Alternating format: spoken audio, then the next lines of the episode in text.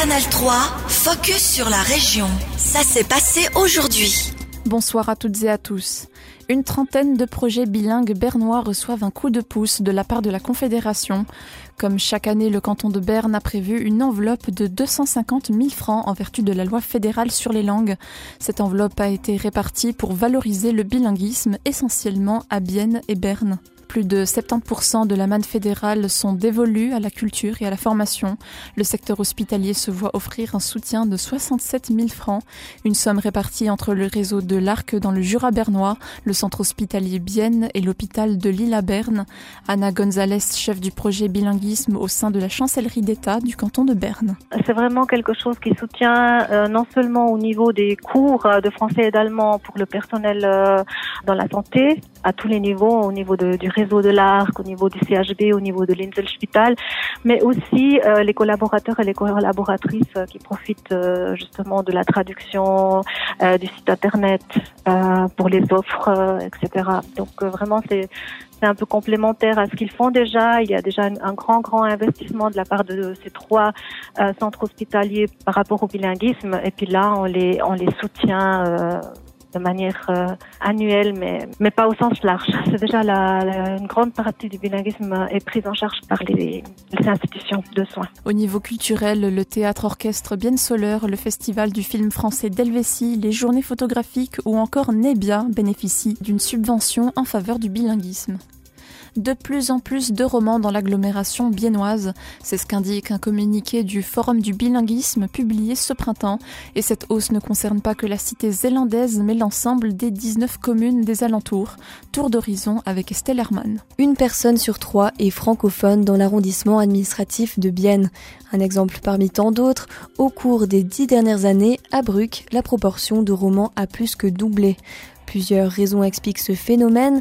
Bruck est ville voisine de Bienne. Ses offres pour les habitants sont attractives et elle dispose d'une bonne desserte pour les voitures, les transports en commun et les vélos.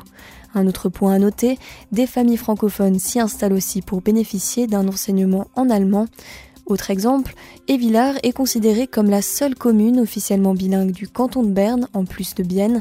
Tous les documents essentiels, l'infobulletin et la brochure communale sont rédigés dans les deux langues officielles, mais les traductions en français sont loin d'être une généralité dans la région.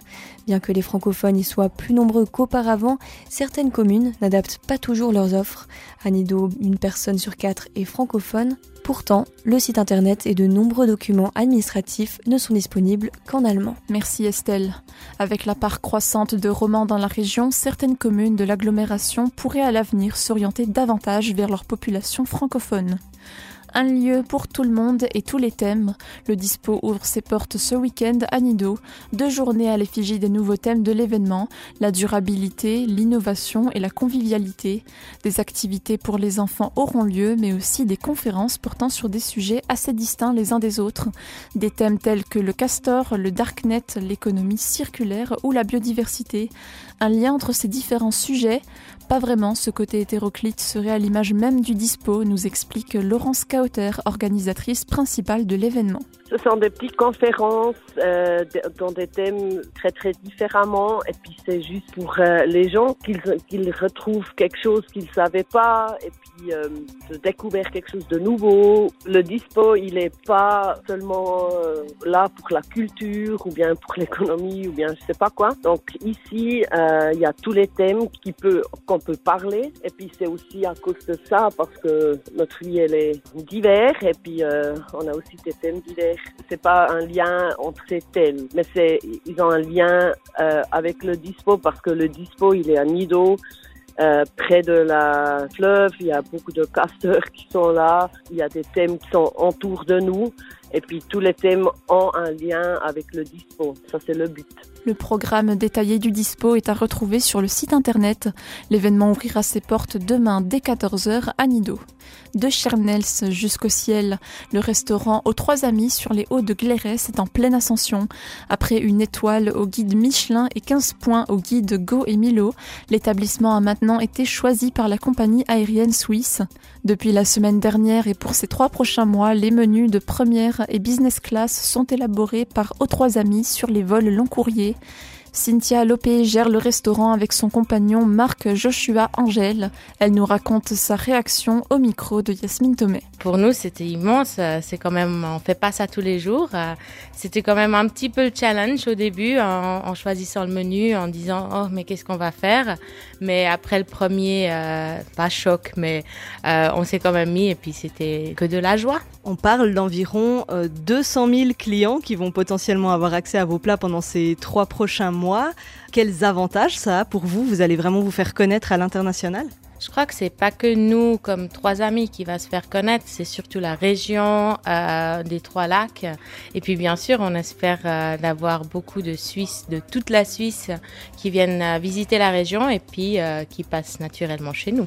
C'est par contre euh, un défi logistique. Qu'est-ce que ça représente comme travail euh, en plus pour vous? C'était vraiment un défi. C'est euh, le premier menu, on, a complètement dû changer parce que euh, on se rend pas compte au premier moment.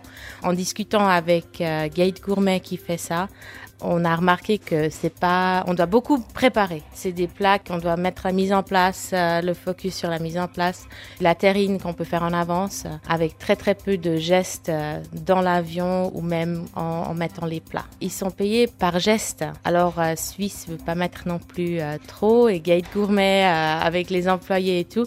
Alors c'était quand même drôle. Marc il avait prévu trois carottes, mais c'était pas possible. On en a que mis une.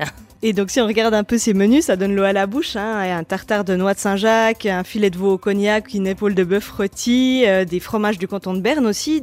Comment vous avez choisi ces menus? Alors on a choisi, euh, comme c'est l'été, euh, plutôt des, des, plats légers, pas trop lourds, avec des produits de la région, mais aussi internationaux, comme ils vont de toute façon en vacances, pour déjà les mettre un petit peu à l'idée des vacances. C'était un extrait de Cynthia Lopé, co-gérante du restaurant Aux Trois Amis de Tchernels. Les plats servis chez Suisse en première classe sont accompagnés de vin du domaine Krebs et Steiner, situé lui aussi sur les hauts de Glérès. Retrouvez cette interview complète sur notre site ajour.ch. Canal 3, focus sur la région. Aussi disponible en podcast sur Spotify et Apple Podcast.